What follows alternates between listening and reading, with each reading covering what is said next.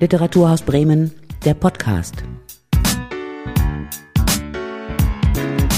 Heute ist Silke Behl wieder für euch da und ich habe einen ganz interessanten Gast, nämlich Marion Poschmann. Marion Poschmann ist, glaube ich, den allermeisten von unseren Hörern schon sehr bekannt von ihren Gedichtbänden, von ihren Romanen.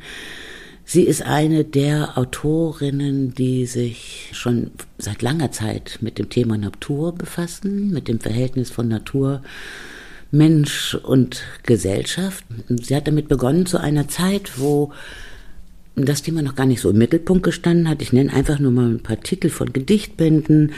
Grund zu Schafen oder geliehene Landschaften oder die Hundenovelle, die Kieferninseln, also da kommt schon immer die Natur oder der Naturaspekt im Titel zum Ausdruck. Marion Poschmann, erstmal ganz toll, dass Sie Zeit haben für uns. Mich würde zunächst mal interessieren, wann sind Sie auf das Thema Natur gestoßen und haben gemerkt, dass das für die Literatur, fürs literarische Schreiben ein tolles Sujet ist? Ich war eigentlich immer schon mit dem Thema Natur beschäftigt und mir ist im Grunde erst ähm, mit der Zeit deutlich geworden, dass das Thema Natur, als meine ersten Bücher erschienen, ganz und gar nicht aktuell war. Und gerade im Bereich der Lyrik war das Naturgedicht ja lange Zeit verpönt. Man hat nach dem Zweiten Weltkrieg ja versucht, eher sozialkritische Texte zu schreiben. Natur galt als Rückzug in die innere Emigration. Also das war eigentlich fast mit einem Tabu belegt. Und als mein erster Gedichtband, nein, mein zweiter Gedichtband ist das, Grund zu schaffen, als der erschien, da begann sich, glaube ich, langsam etwas zu bewegen. Da wurde dieses Thema Natur auf einmal wieder etwas aktueller. Also in diesem Band, Grund zu schaffen, der hat so einen Schwerpunkt der Hirtenlyrik. Das Schaf kommt in verschiedenen Gedichten unterschiedlich vor teils ein bisschen humoristisch, aber auch mit so einem melancholischen Unterton, mit dem Unterton des Vermissens, des Verlustes.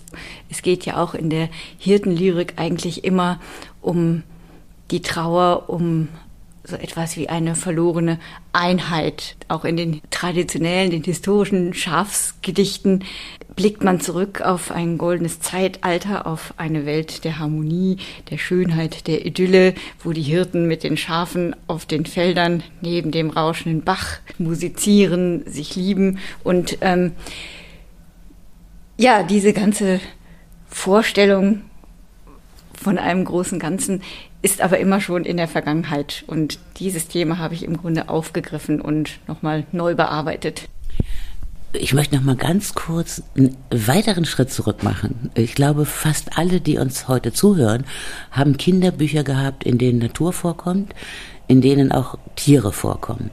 Ich habe selber noch mal geguckt und versucht, mich zu erinnern, was war eigentlich mein erstes Kinderbuch und das war auch sowas Intaktes, so etwas Heiles noch. Mein erstes Kinderbuch hieß Das Moosmännchen und ich zeige mal ein Bild, was äh, meine Tochter aufgenommen hat auf einem Spaziergang am vergangenen Wochenende mit ihrem Sohn. Da waren die im Wald und haben mir dieses tolle Bild geschickt. Da sieht man einen Fliegenpilz, einen ganz tollen Fliegenpilz. Und ich habe sofort, als ich diesen Pilz sah, an mein erstes Kinderbuch gedacht. Der Pilz steht in so einer moosigen, laubigen Waldbodengegend und ist einfach wunderschön. Mein erstes Kinderbuch hieß das Moosmännchen. Und das Moosmännchen habe ich in Erinnerung, da stand immer unter so einem Pilzdach, war ganz klein und war irgendwie verschmolzen. Ein Teil dieser wunderschönen, auch ein bisschen verzauberten, geheimnisvollen Welt. Ich weiß nicht, wie das bei Ihnen war, ob Sie auch solche Bücher hatten. Das hat ja gar nicht so viel mit Rückzug zu tun, wie Sie eben erwähnt haben, dass nach 45, nach dem Zweiten Weltkrieg, Naturlyrik oder Naturbilder so etwas von Rückzug hatten, sondern vielleicht war es auch einfach falsch interpretiert und wir uns nicht mehr sehen konnten als ein Teil eines großen Ganzen. Also an mein erstes Kinderbuch kann ich mich jetzt nicht mehr so genau erinnern. Ich habe gerne diese Petsy-Bücher gelesen. Da geht es ja auch um Tiergestalten, die ja, das ist, das, das, Menschen agieren. Genau, das ist ein ganz tolles Beispiel. Das nennt man in der Wissenschaft, glaube ich, anthropomorphe Tierwelten, also mhm. wo Tiere wie Menschen agieren in, in einer Umwelt. Wie erinnern Sie sich? Man wird ja geprägt durch, ja, wahrscheinlich auch erste Begegnungen mit Büchern, mit Literatur. Ich finde das eigentlich auch ganz auffällig. Das geht mir aber jetzt erst in den letzten Jahren auf, wie das in den Kinderbüchern gehandhabt wird. Also, dass da ja auch vorausgesetzt wird, dass sich das Kind dann mit der Tierfigur, die handelt, identifiziert. Und das geschieht ja mit so einer Selbstverständlichkeit. Ich hatte ein kleines Buch, das hieß vier Löwen beim Mittagessen. Da wurde das ganz demonstrativ gehandhabt. Da sah man vier Löwen um einen Tisch sitzen. Die saßen aber da wie eine Familie und benutzten Messer und Gabel. Und dann wurde das hinterher aber aufgelöst, dass dann tatsächlich eine Familie war, die sich das Kind nur als Löwen vorstellte. Und das fand ich schon als Kind eigentlich ein bisschen enttäuschend, dass da auf einmal dann doch das Menschliche wieder im Vordergrund stand und diese Löwenvorstellung nicht durchgehalten worden war. Das ist ja eigentlich das, was an diesen Büchern dann das Schöne auch ist, was man als Kind so toll findet, dass man sich eben wirklich ganz bruchlos mit diesem Tier eins fühlen kann, das dann da der Protagonist ist. Ich finde das ganz interessant, was Sie jetzt sagen, dass es Ihnen als Kind wichtig war und auch als ein komischer Bruch erschien, dass da plötzlich aus diesen Tiergestalten wieder eine Menschenfamilie am Tisch wurde. Denn wir haben ja im Moment eine eigenartige Diskussion. Wir haben mit Anke Bär eine sehr renommierte Kinderbuchautorin und Illustratorin in Bremen ob es ihr als Illustratorin überhaupt noch erlaubt ist, sich sozusagen diese tierischen Welten anzueignen und Tiere anthropomorph in ihren Büchern zu gestalten. Ich finde das komisch. Das ist eine sehr starke Einschränkung auch, nicht? Also wir gehen wieder mit Vernunft an die Sache heran und streichen alles, was vielleicht in Richtung Geheimnis, Nichtberechenbarkeit und so weiter geht. Mit dieser Diskussion bin ich jetzt nicht so ganz vertraut, aber natürlich ist dieser Anthropomorphismus etwas, mit dem man sich auch auseinandersetzen muss in der Literatur. Ich denke, es ist ja selbstverständlich, dass man diesen menschlichen Blick hat, auch auf die Tierwelten und dass es in gewisser Weise unmöglich ist, sich diese Perspektive der Tiere vollständig zu eigen zu machen. Darauf kommt man ja nicht raus. Und das ist ja etwas, was schon dadurch, dass man als Mensch eine solche Tiergestalt verwendet, bearbeitet. Also daraus geht das ja hervor, dass diese Einschränkung besteht. Deswegen denke ich, also sehe ich das eigentlich als nicht so problematisch, weil dieser Abstand ist ja sowieso mitgedacht und impliziert. Ich sehe das genauso wie Sie und, und, würde es eher so als einen Vorteil sehen und komme jetzt wieder zurück auch auf Ihre Art zu schreiben, auf Ihre Lyrik, auf Ihr literarisches Schreiben. Wenn wir das stärker im Blick haben, die Natur und alles, was dazugehört, also Flora und Fauna, dann haben wir ein ganzheitliches Bild von Leben, wozu alles gehört, also wir auch letztlich und unsere gesellschaftlichen Formationen und was wir daraus gemacht haben eigentlich wäre es doch von Vorteil, wenn wir dieses Bewusstsein in uns speichern oder auch daran anknüpfen können. Wie ist uns das verloren gegangen? Im Grunde ist das doch ein ganz altes philosophisches Thema. Also in meinem Studium habe ich mich immer mit der sogenannten Subjekt-Objekt-Spaltung beschäftigt, dieser ähm, Konstellation, dass man als denkendes Wesen durch die Rationalität immer schon ein relativ großen Abstand zur Welt hat und sich eben nicht mehr so unverbrüchlich eins fühlen kann mit allem anderen, weil durch das Denken die Dinge in die Ferne rücken und von dem Beobachter einfach prinzipiell getrennt sind. Und dann gab es doch im Grunde seit der Aufklärung diese Bemühungen, darüber wieder hinwegzukommen. Ich denke jetzt zum Beispiel an diesen berühmten Aufsatz von Kleist über das Marionettentheater. Da hat man ja auch so einen Dreischritt, das Müssten Sie vielleicht ein bisschen genauer erklären ja. für unsere Hörerinnen? Ja, jetzt muss ich mal gucken, ob ich das noch so spontan zusammenkriege. Also es wird so imaginiert, dass es so eine Art Urzustand gibt. Der wird verglichen mit der Marionette, die quasi willenlos an diesen Fäden hängt und vom Puppenspieler bewegt wird, aber durch dieses nicht eigene Bewusstsein eine ähm, unvergleichliche Anmut gewinnt. Und die Bewegung ist von großer Schönheit und Ungebrochenheit. Und dann versucht Kleist darzulegen, wie dann durch das aufkommende Bewusstsein diese Anmut zerstört wird. Und dann gibt es so diese Utopie, dass man durch ein noch weiter gesteigertes Bewusstsein dann irgendwann vielleicht zu diesem vollkommenen Zustand zurückkommen kann. Das waren schöne Ideen, aber irgendwie sind sie äh, in den letzten 250 Jahren ein bisschen aus dem Gleis geraten, oder? Ja, ich glaube, das Problem ist, dass dieser Einheitszustand als nicht erreichbare Utopie verfestigt wurde, dargestellt wurde und dass man da dann sozusagen auch schon theoretisch nicht mehr hingekommen ist, weil es einfach als Konstruktion einer Paradoxie galt, die nicht möglich ist zu realisieren. Und für mich war interessant, ich habe mich ja eine Weile mit der japanischen Ästhetik beschäftigt. Beim Haiku-Dichter Matsubasho zum Beispiel ähm, gibt es diese Vorstellung, dass eben durch dieses gesteigerte Bewusstsein dann tatsächlich diese Einheit von Mensch und Welt wiederhergestellt werden kann. Also in seiner Dichtung versucht er, sich so sehr auf den Gegenstand seiner Dichtung zu konzentrieren, dass er selbst praktisch verschwindet und dadurch gelingt es dann aber mit dem Gegenstand wieder eine neue Einheit herzustellen. Also es gibt diesen berühmten poetologischen Spruch, also geradezu eine Aufforderung, willst du etwas über Kiefern wissen, geh zu den Kiefern. Und das gleiche wird dann fortgesetzt mit Bambus und das Objekt ist eigentlich beliebig.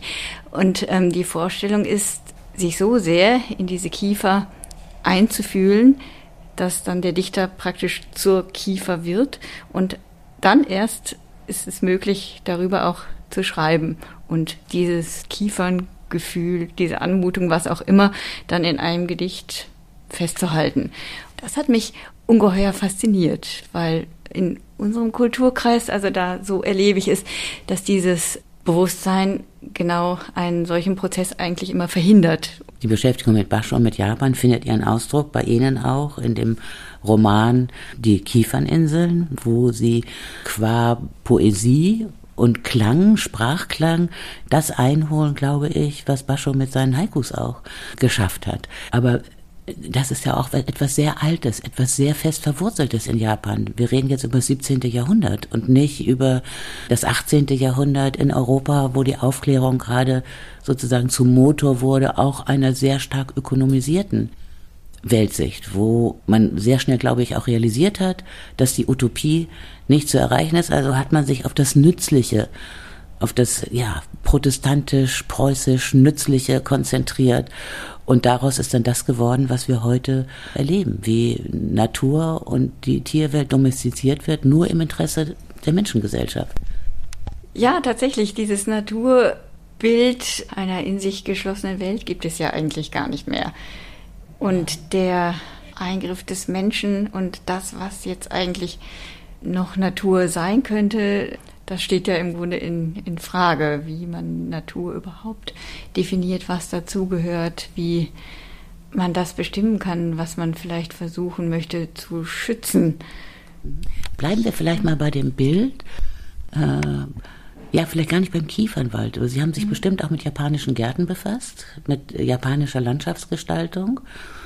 Und das ist ja auch etwas, wo man merkt, dass der, dass der Mensch wirklich Hand anlegt, dass er gestalterisch eingreift in die Natur und trotzdem hat es etwas anderes als vielleicht ein Park bei uns oder ein Tannenwald bei uns, wie er vorkommt in Ihrem aktuellen Roman Chor der Irinien.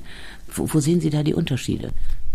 Bei diesen ähm, japanischen Gärten ist im Grunde eine Art Kuriosum, dass man versucht, die wilde Natur mit sehr akribischer menschlicher Arbeit nachzuahmen. Man beschneidet die Kiefern in den Gärten so, dass sie aussehen wie die wilden Kiefern an der Küste, die vom Wind zerzaust sind, die gebeugt sind, die überhaupt nicht symmetrisch sind.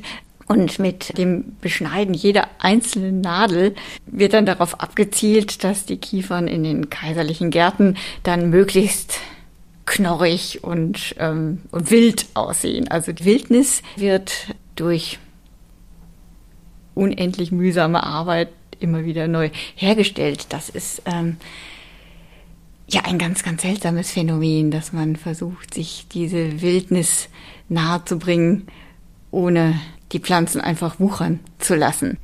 Ich habe gerade eine Fantasie dazu. Äh, ähm, also in Ihren Büchern, in Ihrer Literatur kommt sehr häufig also das Unbestimmbare, Unsichtbare, Geheimnisvolle und auch Dunkle der Natur vor. Vielleicht auch die andere Seite der menschlichen Existenz. Wir sind ja, haben ja auch immer beides auch in uns, dass es vielleicht leichter ist, sich einen Bonsai oder eine zurückgeschnittene Kiefer, eine knorrige Kiefer anzugucken, wenn sie einfach sichtbar gezügelt ist. Ja, natürlich, so eine Kiefer im Garten, die ist dann gehegt und gepflegt und abgerückt und da ist dann die Eigenmacht des Baumes im Grunde nur noch im Anschein vorhanden, so könnte man das vielleicht sagen. Und ja, mich interessieren tatsächlich diese unbeherrschbaren, unfassbaren Atmosphären, vielleicht das, was sich nicht so stark zurichten lässt, das, wo man als Mensch überhaupt keinen klaren Zugriff hat, weil man gar nicht genau weiß, was das eigentlich wäre, was man dann da behandelt. Also mit diesen sehr vagen Dingen beschäftige ich mich eigentlich. Vielleicht auch als Konsequenz daraus, dass ähm, ja dieses Verhältnis von Mensch und Natur so ungeheuer komplex geworden ist. Also in meinem letzten Gedichtband, vielleicht kann ich das so als Beispiel erzählen, da ähm, beginnt es mit einem Gletschergedicht. Also zu Beginn des Bandes das Eingangsgedicht heißt und hegte Schnee in meinen warmen Händen. Und es geht um einen Flug über Grönland. Und das lyrische Ich sieht von oben diese Gletscher in Grönland. Und dieses Gedicht geht auf ja einen ähm, realen Flug, den ich einmal in die USA gemacht habe, zurück und ähm, tatsächlich flog ich über Grönland und konnte diese unglaublichen Eismassen von oben sehen. Es war so ganz klare Sicht und es war, ich fand das ungeheuer beeindruckend, wie diese ja mehr oder weniger unberührten Gegenden so in diesem Panorama sichtbar waren. Und auf der anderen Seite war aber auch dieser Flug ein geradezu erhabenes Erlebnis. Das gerät ja ein bisschen in Vergessenheit, weil man heute so selbstverständlich hin und her jettet, dass das eine irrsinnige Sache ist, dass man fliegen kann. Und Gleichzeitig ähm, zerstört dieses Fliegen diese Gletscher und da ist man in einem ganz eigenartigen Dilemma, weil dieser alte Traum vom Fliegen, das ist ja etwas, was die Menschheit schon seit Jahrhunderten, Jahrtausenden beschäftigt, das ist auf einmal in dieser Form realisiert und dennoch ist es etwas, mit dem wir uns die Lebensgrundlagen selbst abgraben hat ja auch was damit zu tun, fällt mir gerade ein, das Fliegen, also gewissermaßen von außen, von oben die Welt in den Blick zu nehmen und zwar in einer ganz anderen Perspektive, in einer Ganzheit, die wir sonst natürlich niemals sehen können. Und ich finde die Zeile, die Sie eben genannt haben von dem Gedicht, ich hegte Schnee in meinen warmen Händen, ist doch eine wunderbare Zeile, wo alles drin ist. Wie, wie kommen Sie auf sowas? Im glücklichsten Fall fällt es mir ein. Ich beschäftige mich natürlich mit diesen ganzen Themenbereichen im Vorfeld. Ich recherchiere sehr viel, aber am Ende muss dann tatsächlich so eine Art glücklicher Moment stattfinden. Ich versuche dann in einen Zustand zu gehen, zu kommen, zu geraten, in ähm, dem ich, ja, wie soll ich sagen, vielleicht offen genug bin für solche Einfälle. Es ist ja so, dass man beim Schreiben Bilder produziert oder empfängt oder sie entstehen lässt. Und dazu ist es nötig, dass man selbst erstmal leer wird von den Bildern des Alltags, von dem, was man im Kopf hat, von profanen Dingen, mit denen man sich normalerweise beschäftigt, um dann vielleicht auf einer etwas intensiveren Ebene nochmal neu ansetzen zu können das ist ja auch gar nicht so einfach heutzutage, sich leer zu machen, sich zu befreien von den Bildern, die von außen unablässig auf uns eindringen. Ich glaube, eine Methode bei Ihnen zum Beispiel ist, Sie haben keinen Fernseher. Ich habe keinen Fernseher. Ich habe keinen Fernseher und leider, leider ähm, habe ich aber einen Computer und empfange E-Mails und derartige Dinge und das ist eigentlich für meinen Schreibprozess sehr schlecht. Wo können Sie am besten schreiben? Zu Hause oder wenn Sie gar nicht an Ihrem Computer sind, irgendwo unterwegs? Ich schreibe zu Hause am Schreibtisch. Ich brauche zum Schreiben möglichst große Zurückgezogenheit. Also ich könnte nie mich irgendwo ins Café setzen und da irgendwas auch nicht mal notieren. Ich versuche mich möglichst abzuschotten, um einen Fokus auf dem weißen Blatt Papier zu haben. Und dann kommen so wunderbare Texte dabei heraus, wie zuletzt jetzt oder aktuell der Chor de Irinien, ein Roman, der anknüpft auch oder als Parallelgeschichte zu lesen ist zu den Kieferninseln. Und da wir nun heute über Natur reden, da ist auch ja, ich würde sagen, in den Irinien und in dem Rabenvogel, der den ganzen Roman aufmacht im ersten Kapitel, da ist natürlich von einer auch beseelten Natur, von Mythologie viel die Rede. Und im Zentrum des Romans, so habe ich es zumindest verstanden, steht ein Waldbrand.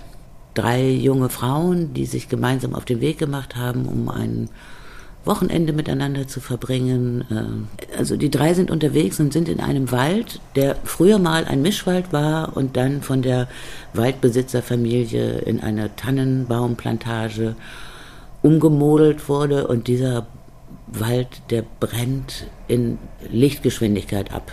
Das habe ich verstanden auch als so ein Kippmoment oder als ein Weckruf Beschäftigen Sie sich mit solchen Sachen? Wir haben jetzt also in diesem Jahr haben wir sehr viele Waldbrände gehabt und es könnte ja so ein Kippmoment auch sein allgemein, dass wir wieder mehr Achtsamkeit empfinden für das, was uns umgibt und was wir zerstören.